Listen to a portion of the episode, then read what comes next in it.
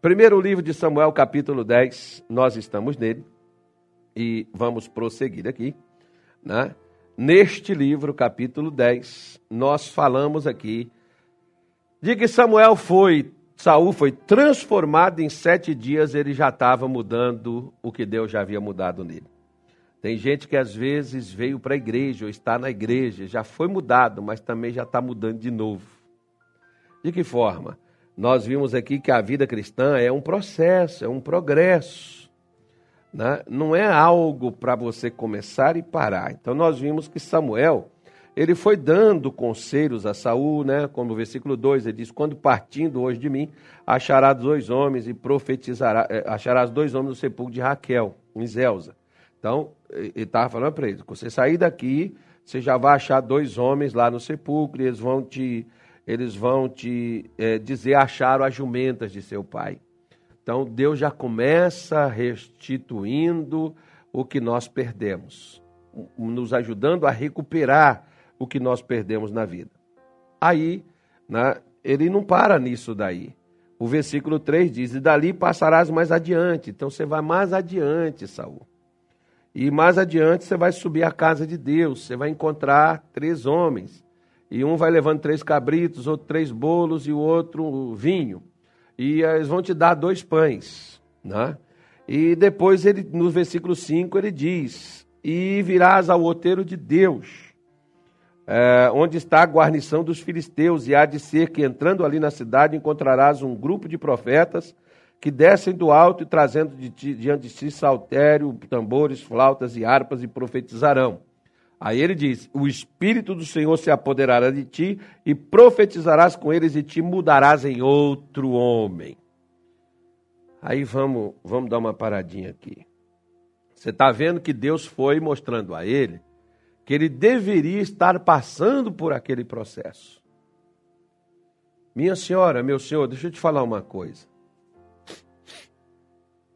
Quando Jesus transformou água em vinho, foi um processo ou foi um milagre?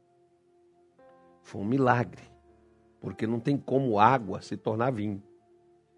Mas se fosse uva, seria um milagre ou um processo? Seria um processo, que é normal que a uva se torne vinho. Né? Seria um processo. Existem coisas na vida que não é um milagre, é um processo como a mudança de uma pessoa. Porque tem gente que eles querem que Deus mude eles. Tem aquelas pessoas, por exemplo, que chegam comigo, claro que não é o seu caso, mas tem aquelas moças ou aquelas, aqueles rapazes iludidos que chega comigo e diz assim, pastor, estou tomando aqui água, tá? Ele chega comigo e diz assim, ai pastor, eu amo tanto esse homem, mas eu queria tanto que Deus tirasse do meu coração esse amor que não é correspondido, né? Queria tanto que Deus tirasse. Primeiro, Deus não vai tirar porque não foi Ele que pôs. Né? E segundo, esse amor não entrou aí da noite para o dia. Isso foi uma coisa que você foi cedendo, que você foi deixando isso acontecer no seu coração e virou essa coisa toda, essa paixão louca aí, e que a pessoa não consegue mais viver sem aquilo. Então, isso é um processo. Agora é o processo do qual? Do esquecimento. De largar para lá de deixar de lado. Isso aí que é o que você deve, ou qualquer outra pessoa deve também fazer. Né? Então Deus está mostrando aqui para Saul que, de acordo com os passos dele, com o caminhar dele, essa mudança, essa transformação seria feito na vida dele, e o último estágio dessa mudança seria ele estar no meio de homens de Deus. Deixa eu te dar alguns conselhos aqui. Onde é que está o primeiro, Jesus? Senhor estava me fazendo lembrar de uma coisa aqui. Enquanto eu dizia, né, então nós vamos falar aqui primeiro da primeira carta aos Tessalonicenses, capítulo de número 4. Deixa eu mostrar para você aqui e depois nós vamos mostrar outros aqui que eu quero te fazer com que você entenda, que você compreenda que o processo está aí. Tessalonicenses 4, verso de número 1 diz assim: Finalmente, irmãos, vos rogamos e exortamos no Senhor Jesus Cristo, que assim como recebeste de nós, de que maneira convém e anda, andar e agradar a Deus, assim andai, para que progredis cada vez mais. Então, algumas traduções dizem, para que abundeis cada vez mais. Então, Paulo estava dizendo para os irmãos de Tessalônica: olha, vocês não receberam de nós a maneira de como vocês convém andar? Recebemos. Então, ande, que essa forma que vocês receberam de nós é a forma que agrada a Deus. Então, o que, que Samuel deu para Saul? Samuel deu para Saul a forma como ele deveria se conduzir, para que ele fosse mudado em outro homem. E ele mudou, porque ele seguiu a forma, a fórmula que Deus colocou para ele. Assim, Paulo está dizendo: você quer progredir espiritualmente? Quero. Pois é, então, do jeito que vocês receberam de nós, assim vocês devem andar para que possais progredir cada vez mais. Por isso é que, às vezes, tem coisas que na minha vida, por eu fazer, aquilo não me deixa progredir. Como, por exemplo, na primeira carta aos Coríntios, nós fomos à igreja de Tessalônica e agora nós vamos visitar Corinto. Lá na igreja de Corinto, vamos assistir uma pregação com Paulo. E Paulo vai te dizer assim no capítulo 15, versículo de número 33. Paulo diz assim: Não vos enganeis, as más conversações corrompem os bons costumes. Então preste atenção. As más conversações corrompem os bons costumes.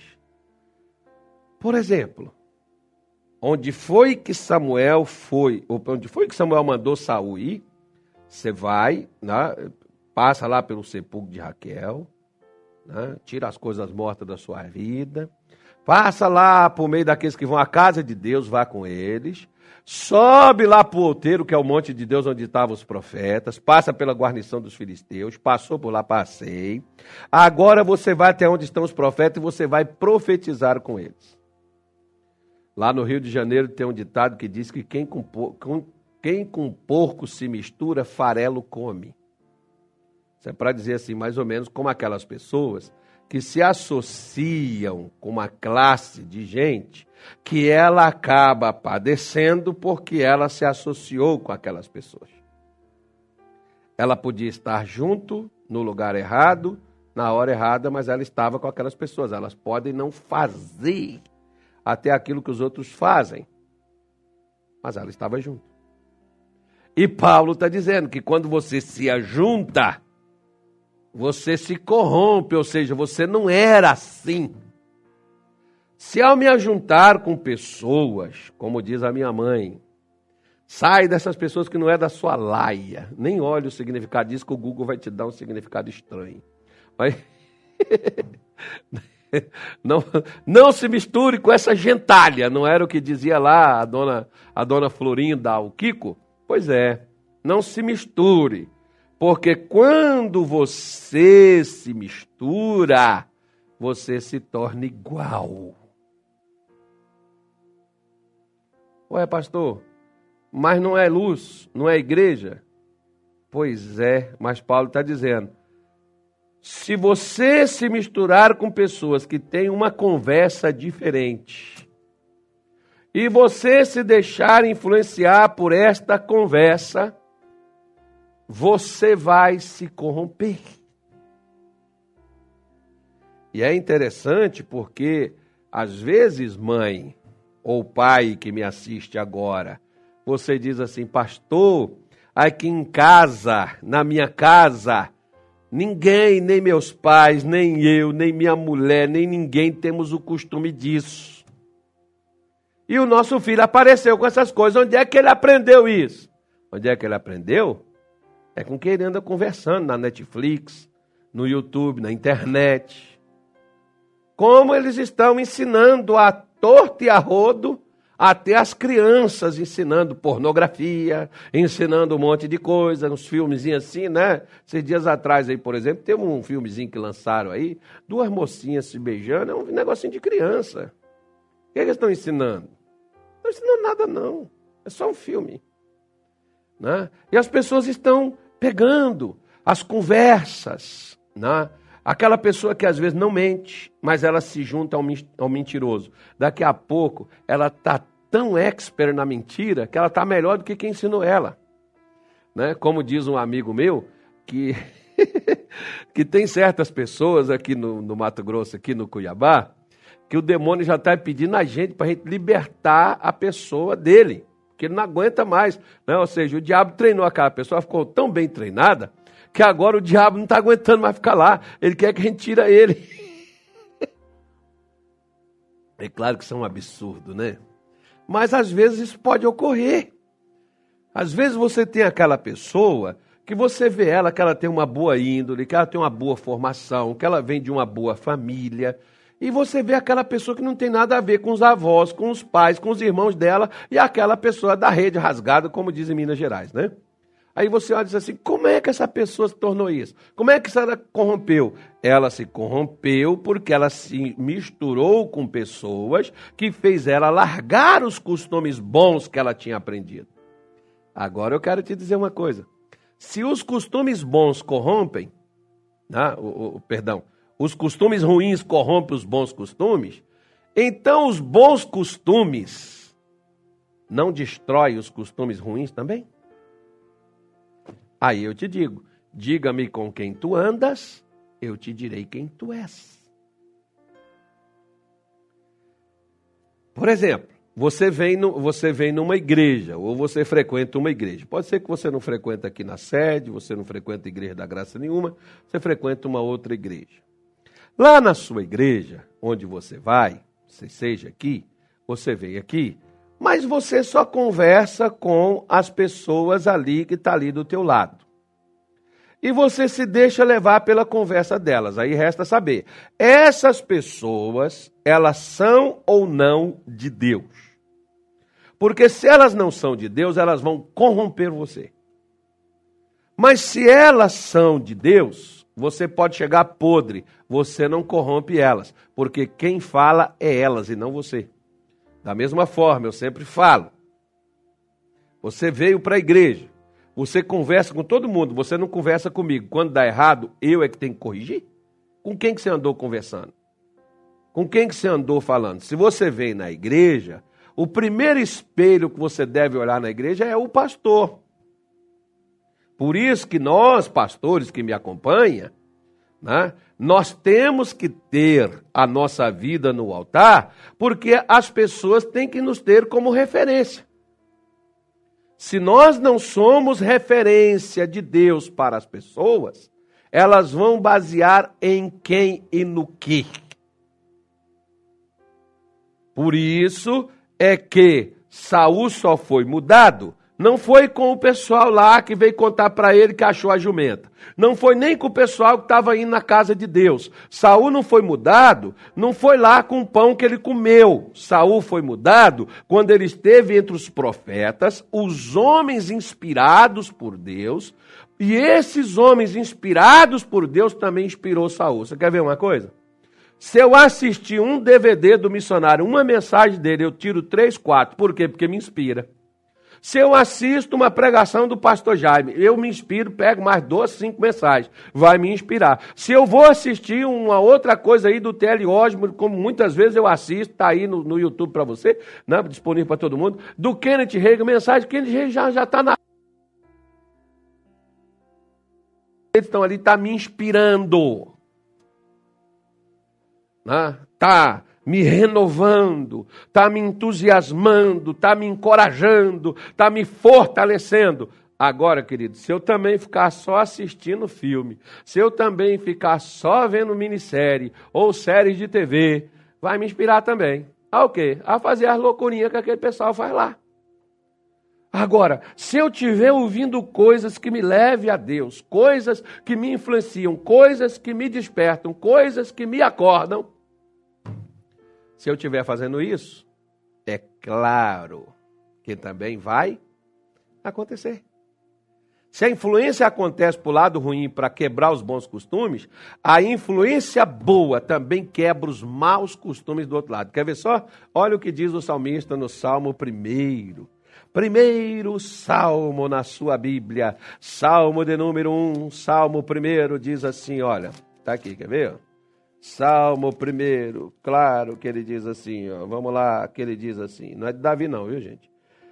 Bem-aventurado o varão que não anda segundo o conselho dos ímpios. Feliz é o homem que não é levado pelo conselho de ímpio. Quem é ímpio, pastor? Ímpio é o sujeito que bebe, que maltrata, que rouba, que prostitui? Não, dentro da igreja tem um monte de ímpio. Quem é o ímpio? Ímpio é aquele que segue seus próprios corações, que toma suas próprias decisões que direciona a sua vida de acordo com seu gosto. Ímpio é aquele que escuta a Deus, mas faz o que quer. Porque no Salmo 14, o salmista diz, aí já é Davi, ele diz assim: Porque diz o ímpio no seu coração, não a Deus. Ah, vou fazer isso aqui porque Deus não se importa, Deus não tem nada a ver com a minha vida, a vida é minha, eu faço com ela o que eu quiser. Esse é o ímpio. Pastor, isso não tem nada a ver com a minha vida. Claro que eu não tenho. Também não vou pegar você e fazer de você uma vaquinha de presépio. Eu só vou dizer a você o que é o que não é. Você decide se é, se é ou se não é. E você que segue o que você quiser. Como da mesma forma que ele está aqui dizendo. O ímpio, ele te dá conselhos ele te orienta. Tem um monte de ímpio em televisão, em redes sociais, em YouTube. Ele tem um monte de ímpio. Por quê? Porque eles estão te dando conselhos dos quais não provém da boca de Deus vem de seus próprios corações, vem de suas próprias ideias. Como, por exemplo, você pode ler na sua Bíblia, no Jeremias 23, você vai ver, por exemplo, Deus dizendo sobre os falsos profetas de Israel, os falsos sacerdotes, porque eles falavam visões dos seus próprios corações, quando Deus, eles iam lá e diziam, o Senhor diz isso, e Deus não estava mandando nada. Se, se, Deus não me disse nada para fazer, eu já devo dizer o que já está já tá dito. O que está dito está escrito aqui, ó.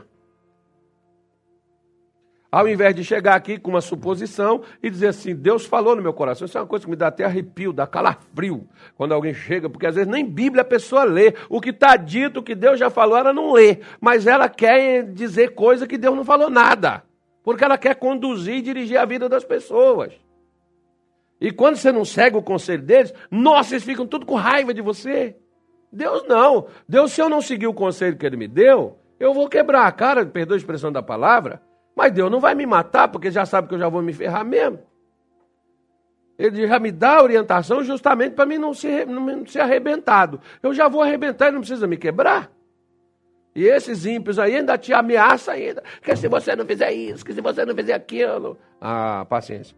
sangue de Jesus tem poder. Deixa eu lá, vamos pular essa parte aí, vamos embora.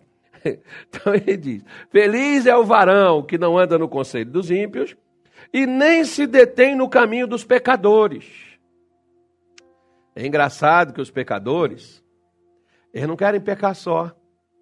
É interessante, né? Quando você pega, assim, por exemplo, a sua Bíblia, lá no capítulo 7, inclusive faz um pouco da parte da mensagem de amanhã com a juventude aí, ó.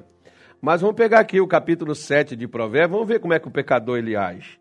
Ele está falando aqui de mulher, mas tem homem também que faz isso, tá, gente? Né? Ele diz assim, ó, versículo 10 diz assim: é, e eis que uma mulher lhe saiu ao encontro com enfeite de prostituta e astuto coração. A mulher que era casada, ela tinha marido, o marido não estava em casa, estava viajando. Você já sabe mais quem é essa mulher, né? Quem é esse homem, né? Marido viajando. E essa mulher vestiu roupa de prostituta, mas não era prostituta. Não se apresentava como prostituta, mas estava vestido como né? e de astuto coração. E o que, que ela fez? Esta era alvossaradora e contenciosa, não parava em casa os seus pés. Engraçado, o pecador tem um problema sério, não consegue ficar dentro de casa. É complicado. Deixa para lá, eu ia fazer um comentário aqui, mas vamos pular. Diz assim, olha. Ora pelas ruas, ora pelas praças, espreitando por todos os cantos. O pecador, ele está sempre procurando onde ele pode tirar vantagens.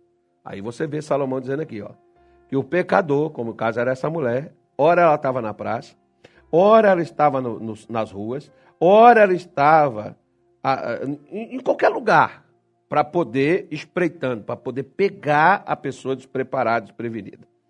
Aí diz assim o versículo 13: Aproximou-se dele e o beijou, e forçou o seu rosto, ele disse: quem que fez? Foi a mulher que pegou o menino, a mulher que chegou lá no rapaz, a mulher casada, ó. Foi lá, agarrou o menino, lascou o beijo, ainda puxou o rosto do menino e fez o menino olhar para ela. Olha só, e o menino já não queria também, né?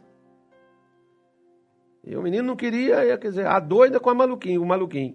Aí força o rosto do menino e diz para ele assim: sacrifícios pacíficos tenho comigo, hoje paguei os meus votos. Já fui na igreja, cara, fiz a minha oração, pedi a Deus perdão pelo pecado que eu já vou cometer. claro que não foi isso, tá, gente? Eu não, eu não, eu não tenho jeito para mim, não, é difícil. Mas. Mas é assim, né? Ela, olha, eu já fiz os meus sacrifícios. Era uma mulher religiosa, mas sem vergonhas. Perdoa a expressão da palavra, safada. Né? Estava lá, foi no culto, participou, dizimou, ofertou, sacrificou. E ela vai para o jovem e diz: Olha, já fiz tudo, está tudo certo. Agora, diz assim: Por isso saí ao teu encontro a buscar-te diligentemente a tua face e te achei. Já cobri a minha cama com cobertas, tapeçarias com obras lavradas de linho fino do Egito. Perfumei o meu leito de mirra, aloés e canela. Vem, saciemo-nos de amores até que pela manhã e alegremos-nos com amor, porque o marido não está em casa, foi fazer uma jornada ao longe. Tá vendo? Essa mulher vai buscar o camarada lá fora para levar para dentro do lar, onde era a cama do marido, para se deitar com o marido. Ela agora está deitado com um homem estranho. O que, que é isso aqui? Isso aqui é o caminho do pecador. O que que esse jovem infeliz devia ter feito? devia ter saído fora do caminho dessa mulher. Mas ele foi lá, se deitou com ela. Aí no final, no finalzinho, finalzinho do capítulo, né? O finalzinho, o finalzinho tá bonito. É que as pessoas não gostam, mas o finalzinho tá lindo. O versículo 27 diz assim, ó, o que que deu essa coisinha toda aí, esse caminho do pecador. Ai, o marido não estava, a, a, festa, tá, vamos nos alegrar, vamos nos amar, vamos embora, vamos embora. Tá bom, pode fazer. Agora olha lá o finalzinho, ó. Caminhos de sepultura é sua casa, os quais descem às câmaras da morte. Olha para onde é que o menino foi. Olha onde é que ele foi chegar. Onde é que foi te dar? Porque o versículo 25 diz assim, ó: Não se desvie para os seus caminhos o teu coração e não andes perdido nas suas veredas. Tá vendo, moço? Rapaz, um homem de Deus não vai te levar para o pecado. Uma moça de Deus não vai te levar para o caminho errado. Se você está sendo influenciado a isto e você vai, você está detendo-se no caminho do pecador. E sabe onde é que você vai parar? Salomão disse lá em Provérbios 7, 25: vai parar na morte. O seu caminho aí, ó, vai ser lá no inferno, versículo 27, né? No 25 é o que o Anilton deixou aí. É, ele diz: não pare no seu caminho, o caminho deles é a sepultura. Não para, não. Sai fora, você está descendo aí a parte da morte. Por isso que é necessário, se você vai se misturar com pessoas que vai te levar à destruição total, então se você se mistura com pessoas que vai te elevar, que vai te santificar, pessoas que vai levar você a Deus, pessoas que vai trazer o Espírito Santo, a unção de Deus vai jorrar, a graça de Deus vai descer, a alegria de Deus vai inundar teu coração. Você escolhe, quer ir no caminho do pecador ou quer ir nas graças do Senhor? Quer ir nas graças do Senhor? Se misture com homens de Deus. gente de Deus, gente inspirado por Deus, porque gente inspirada me inspira. Né? Gente inspirada me inspira. Às vezes eu entro aqui, por exemplo, no altar para cantar. O dia que os músicos estão inspirados, eles me inspiram mais ainda. Se eu já fui inspirado, eu já vou ser mais inspirado ainda com o cantor, com, a, com, com o louvor que estão ali cantando, com a oração que estão ali fazendo, eu me inspiro. Agora, meu querido, gente desanimada também me desanima. Por isso que eu não vou me misturar com esses. Por quê? Porque eu preciso de gente que me eleve, eu preciso de gente que me levante, eu preciso de gente que me ponha para cima. Porque para pôr para baixo, as coisas da vida e o diabo já está disposto a isso. Mas o pecador ainda, aí eu tenho que ser muito burro. Porque quando você se mistura com gente que não é de Deus, você vive na rua da amargura. Você vive aí nesse caminho aí, ó. A sepultura, caminho de sepultura é sua casa os quais descem as câmeras, o quarto da morte. O quarto da morte está logo ali. Quantas pessoas, às vezes, ah, pastor, porque desde que. Eu, como, por exemplo, tem pais que chegam assim comigo e dizem assim, pastor, meu filho era 10. Encontrou essa moça, acabou meu filho, ele está irreconhecível, não conheço ele mais. Por quê? Porque aquela pessoa levou para o mau caminho. A mesma coisa vice-versa. Minha filha era uma menina agarrada com Deus, era de Deus. Conheceu esse rapaz, levou ela para a perdição. Acabou, não reconheço minha filha mais. Pois é, aquilo com quem você se mistura, tem um ditado que diz: Diga-me com quem tu andas, eu te direi quem tu és. Com quem tu andas, fala muito de você, embora não precise dizer nenhuma palavra. Tá bom? Fala muito de você. Você pode não ser uma prostituta. Mas se você anda com uma, vão confundir você, né? Eu não estou falando que tem que excluir elas, eu não estou falando que tem que abandoná-las. Mas você sair com elas de mãos dadas por aí, por onde elas vão, por esses lugares por onde elas passam, por onde elas trabalham. Né? Você conversar com a pessoa, falar com a pessoa, isso não tira pedaço nenhum. Você pregar para a pessoa, você ouvir ela, você é, interagir com ela em alguma coisa que não diz respeito ao que ela faz, mas você misturar com aquela pessoa no que ela faz, você vai se tornar igual ela. É a mesma coisa. Em qualquer área da vida. Por que, que eu me tornei de Deus? Porque eu encontrei homens de Deus, os quais conversaram comigo, falaram comigo, trouxeram até a mim aquilo que Deus queria me dar. Por isso que virou alguma coisa. Né? Então tenha cuidado. Você mistura com um traficante, uma pessoa dessas aí na vida aí que gosta, você mistura com uma pessoa má, uma pessoa crítica Sabe aquelas pessoas assim, ranzinza? Mistura com ela, você vai ficar igualzinho. Eu até costumo dizer, porque às vezes a mãe, a, a filha, é igualzinha à mãe, porque a laranja não cai longe do pé. Quando a filha chega aqui para mim, pastor, que minha mãe é esse, minha mãe é aquilo, minha mãe é assim, você é a mesma coisa. Laranja não cai longe do pé, faz tudo o mesmo sentido. Então nós temos, essas coisas nos influenciam, nós somos influenciados, ou com coisas boas ou com coisas ruins. Você que decide o que, é que vai te influenciar, onde é que você vai se deter, no que, que é que você vai parar, com quem você vai gastar tempo. Você que decide, eu que decido. A mesma coisa, ele diz, e nem se assenta na roda dos escarnecedores. Olha, gente, Sabe aquelas pessoas que às vezes, esses dias até um rapaz me mandou, você já viu esse programa, esse podcast, não sei do que, é muito engraçado, o cara fala umas coisas. Eu cheguei lá, eu fui dar uma olhada e estava o cara fazendo uma piada com o missionário, eu já não gostei. Não é porque o missionário não podia ser com Macedo, podia ser com o Valdemiro, podia ser, porque eu prefiro esses homens que falem de Deus do que esses outros que falam do capeta. Nós, se já está falando de uma pessoa de Deus ali, já está dando errado. Já não devia nem entrar naquele. Aí eu vou ficar ali, a, a, parar naquela coisa e ficar ali gostando daquele negócio. Não, não dá. Não é, isso aí está errado. Isso aí não é para nós, não. Isso aí não é para mim. Você não pode assentar na roda de escarnecedor. Gente que vive criticando, gente que vive culpando os outros, gente que vive acusando os outros de coisas que eles nem sabem, julgando as pessoas. Não, não faz isso. Sai fora dessa coisa aí. Tá bom? Se você quiser ser feliz. Por isso, misture com que você quer ser mudado, se você já é. Ah, eu, por exemplo, eu era pecador, então eu tinha que misturar com os santos. Para mim me tornar um santo, né? Mistura com o santo, que o santo influencia você.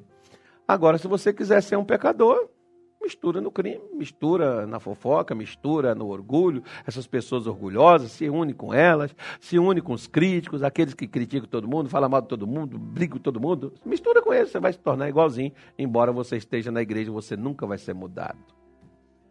Saul, quando misturou-se com os homens de Deus, foi mudado em outro homem.